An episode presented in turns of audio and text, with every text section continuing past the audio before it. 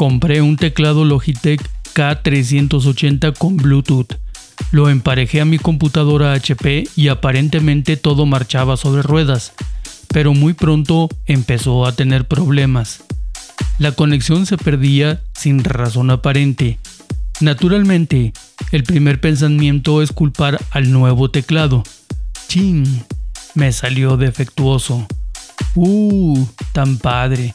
Lástima que tiene una falla. Y cosas así.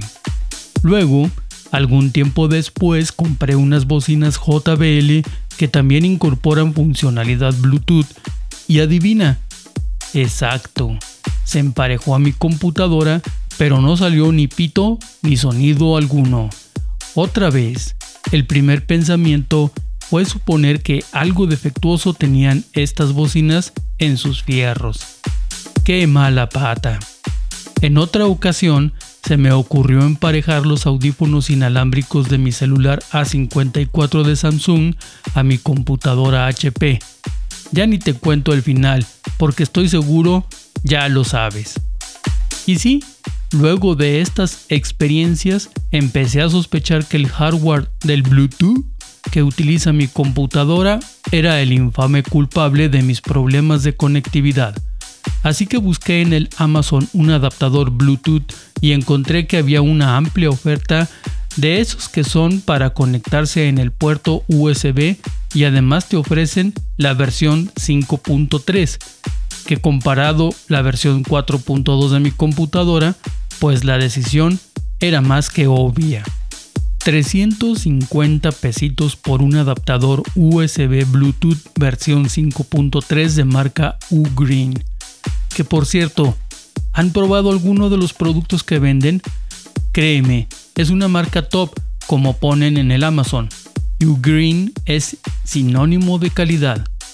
Pues lo compré. Llegó al siguiente día y llevé a cabo el procedimiento de instalación Primero, a deshabilitar el transceptor que viene en la computadora. Un reinicio nomás para asegurar que todo marche sobre ruedas.